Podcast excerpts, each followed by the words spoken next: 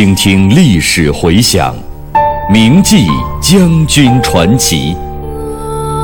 纪念中国人民抗日战争暨世界反法西斯战争胜利七十周年之际，由解放军出版社出版、中央人民广播电台制作的百集配乐广播文学《张震回忆录》再次推出。总策划：张晓阳、看评：倪其生。编导叶子，播音方明、雅坤。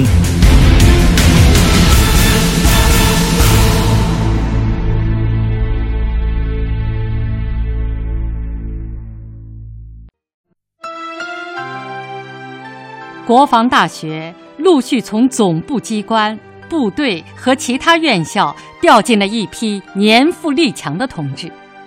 这对于教研队伍新老交替、保持合理的年龄、知识结构很有好处，同时还可以防止近亲繁殖，使教研队伍充满生机和活力。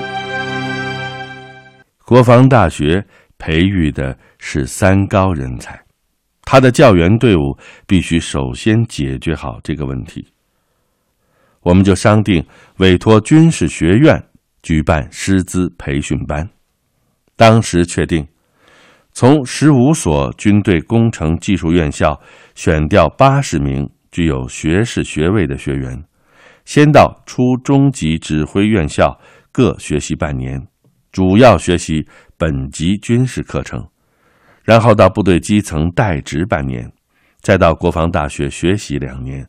取得军事学士学位，而后又到部队军师机关代职，最后充实到国防大学教员队伍中来。所以，国防大学还没有正式组建，培训师资的工作就已经先行。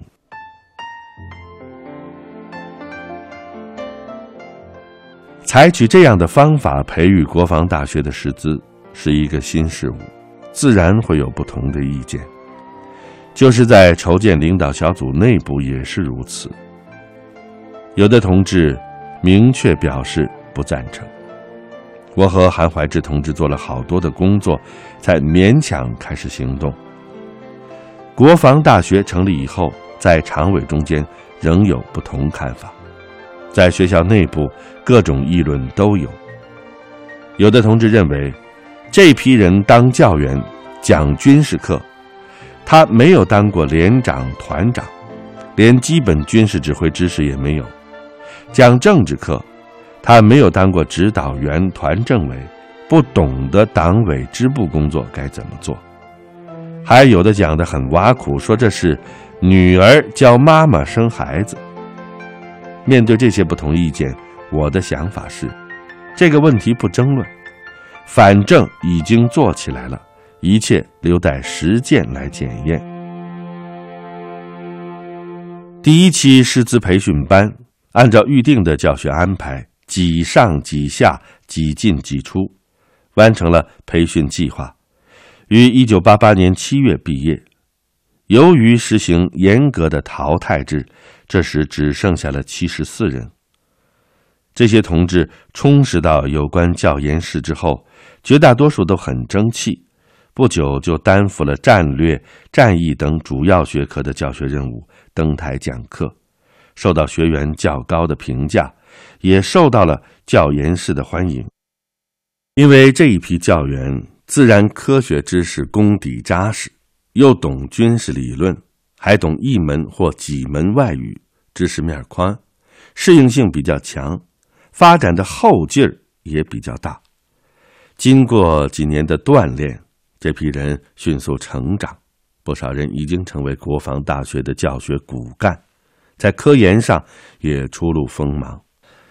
到我调离学校的时候，有的已经获得了国家或军队的教学科研成果奖，有的还到国外讲学，进行客座研究或参加国际学术讨论会。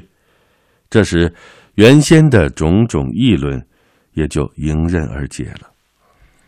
一九九三年九月二十一日，《解放军报》曾以“尉官教将官，新秀挑大梁”，国防大学一批跨世纪青年教官脱颖而出为题，专门介绍了师资班学员从学习到工作的有关情况。其他兄弟指挥院校看到我们这样做，认为很好，也请国防大学用这种方法为他们代培教员。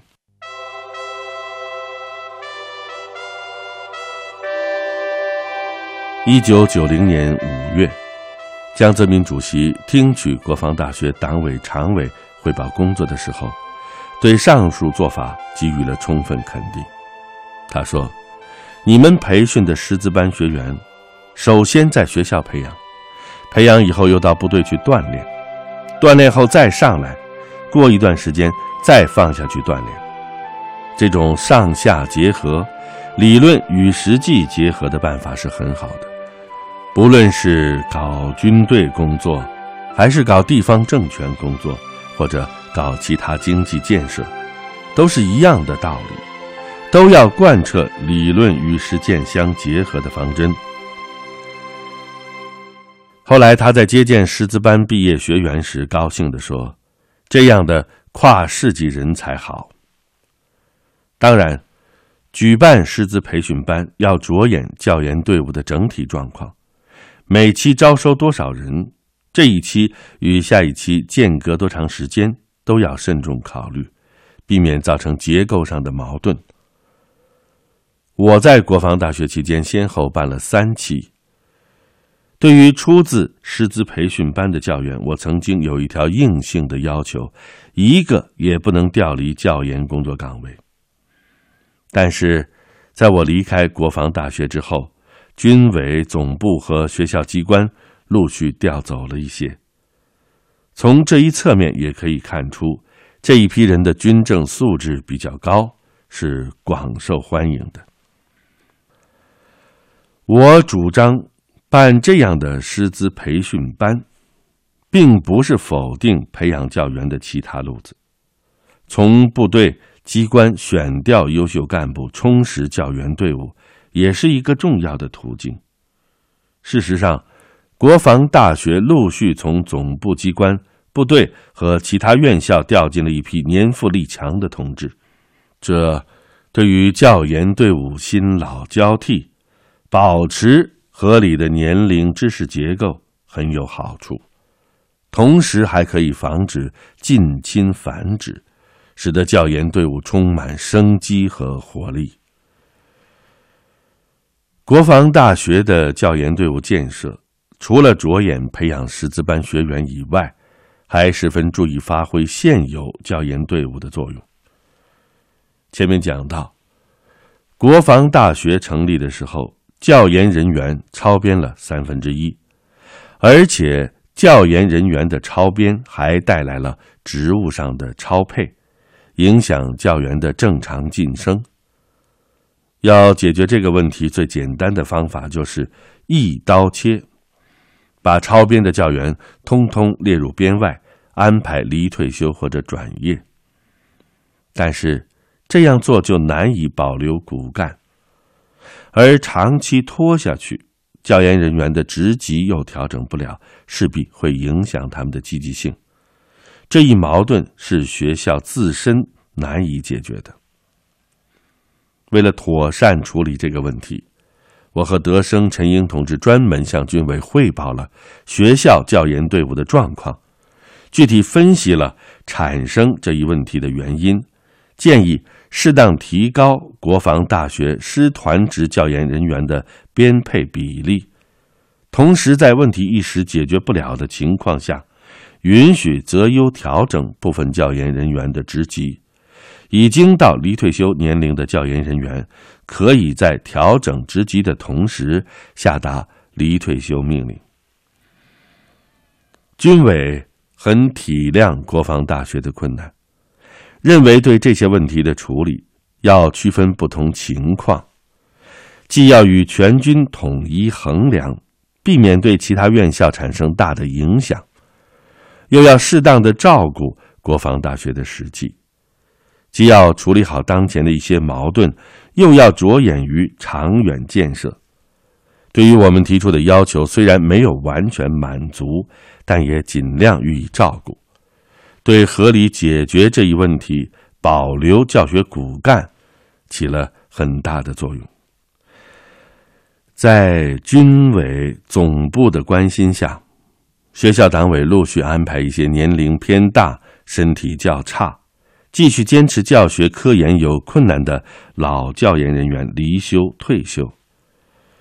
这些同志大多思想开明，能够从学校长远建设着想，愉快接受组织决定，不讲任何价钱。但是也有个别老教研人员还想多工作几年。为了解开这些同志的思想疙瘩，各级党组织做了大量的工作。我们几个校的领导同志也多次同他们谈心，反复做耐心细致的思想工作。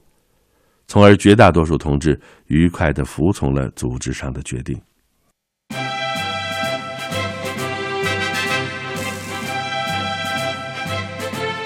一位创办国防大学的将军的回忆，一首冲锋陷阵的建设主力军的诗篇。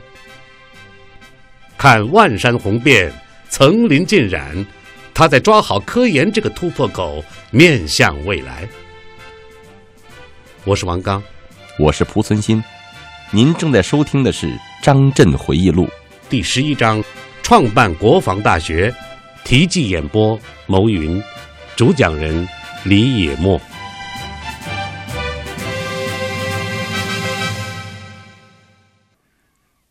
为了提高教研队伍的业务素质，针对存在着的主要问题，一九八八年五月，我在学校训练工作会议上。对教研人员提出了博精短活的要求。所谓博，就是说教研人员要博学多才，教研人员要勤奋的学习，把知识面搞得宽一些。从教学实践来看，问答式的教学，课堂提问肯定会超出你的学科。至少要涉及到交叉学科、边缘学科知识，你不博就回答不了学员提出的问题。所以，作为教员一定要博学才行。为了说明博，我给大家讲了苏联哲学博士尤金的故事。他于一九五一年来中国，帮助将毛泽东选集翻译成俄文，期间。尤金受斯大林的委托，专程到南京，请刘伯承、陈毅同志介绍淮海战役中六十万人民解放军是如何打败八十万国民党军队的。那时我还在华东军区工作，尤金还想顺便在南京讲学，表示除了医学知识之外，其他学科都可以提问，由他来解答。这说明。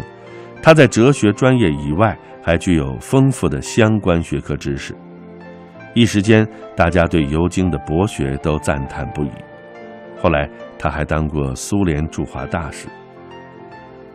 所谓“精”，就是要精通本学科的知识和技能，胜任本学科的教学，并有较深的研究和学术造诣。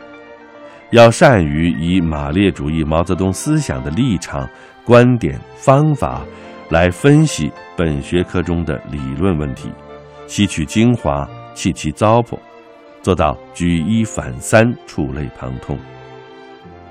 所谓“短”，就是研究周期短，备课和讲课的时间要缩短。现在知识更新快，简直是日新月异。如果备课时间很长，备几个月甚至几年，新内容也变得陈旧了，失去了时效性，那还有什么用呢？讲课时间也要短，讲得过长，学员听着也烦。如果简而精，学员就欢迎。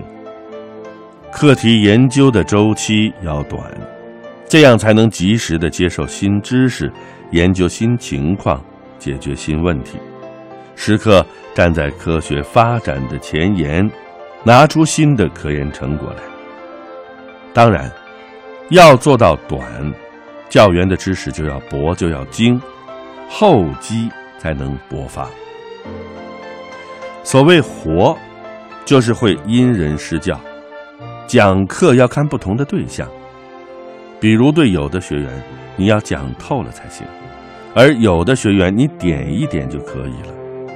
还有些学员，你可以不讲，把教材发给他看了以后，你再提问，这有什么不好呢？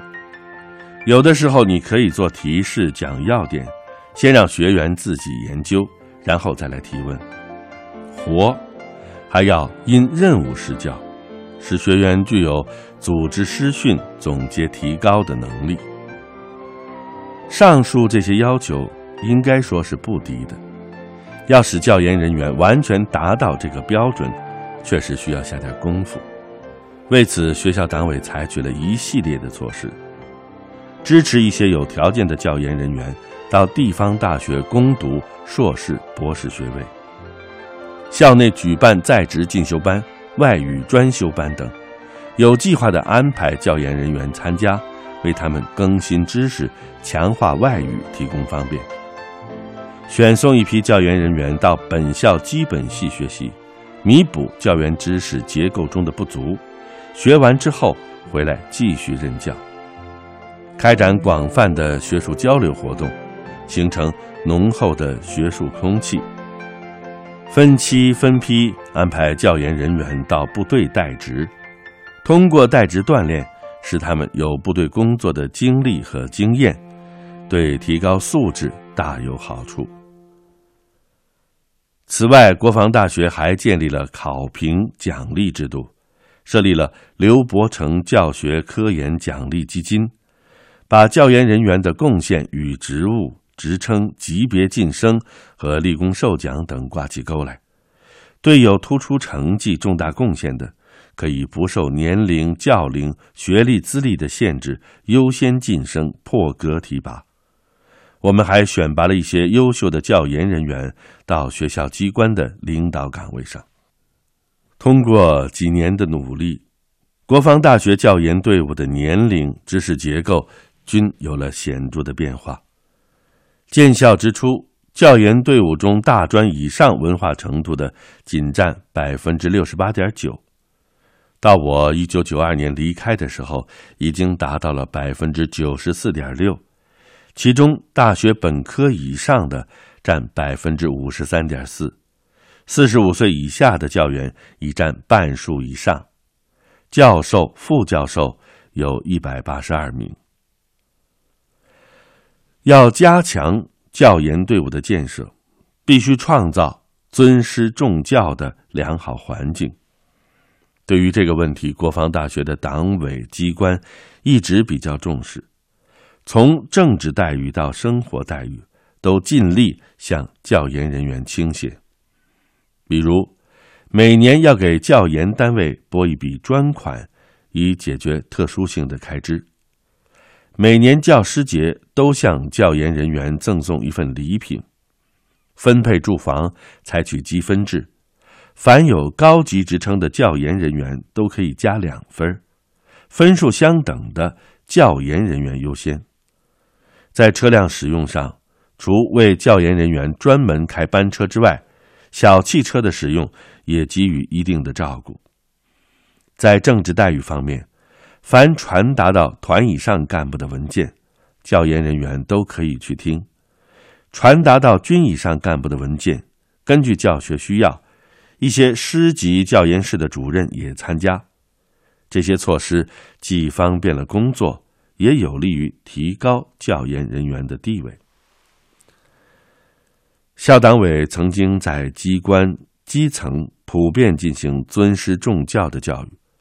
宣传教研人员在院校的地位作用，树立为教研人员服务光荣的思想，再就是建立尊师重教的规章制度。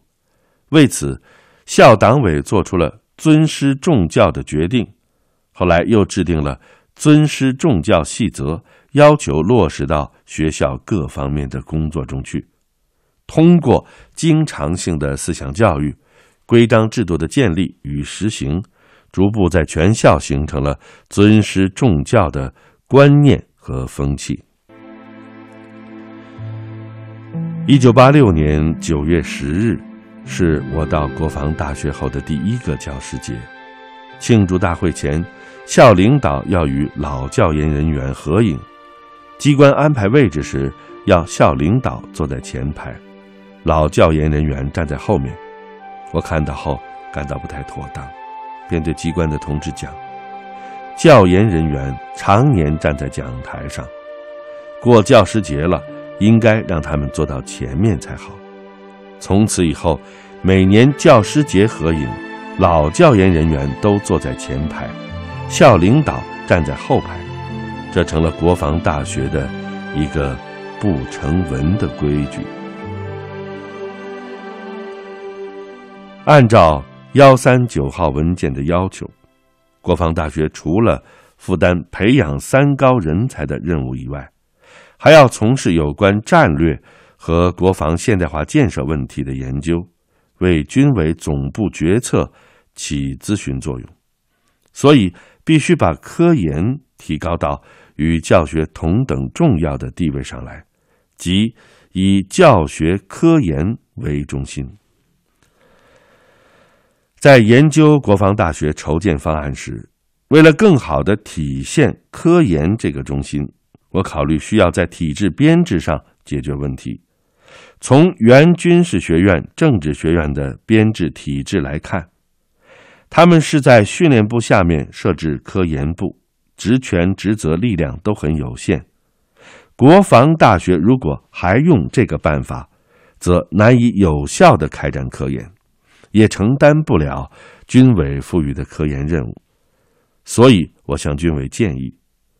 要设立一个和训练部相同等级的科研部，在其下面还要设立战略、马克思主义、军队建设等三个研究所。这样设置科研机构，在全军院校中还是首次，得到了军委的同意。学校组建以后，有的同志担心这样做是二元论或者。多中心，我明确表示，不存在这个问题，因为教学和科研是一个问题的两个方面，两者相互结合、相互促进、密不可分、缺一不可。科研是突破口，要走在前头，对于理论问题没有现成饭可吃，要靠自己研究解决。科研。除了为军委总部的决策起咨询作用之外，还应该为教学服务，要围绕教学开展学术研究，成果直接用于教学。只有加强科研，为教学工作的改革与发展提供营养，才能把教学工作做好，促进教学质量的提高。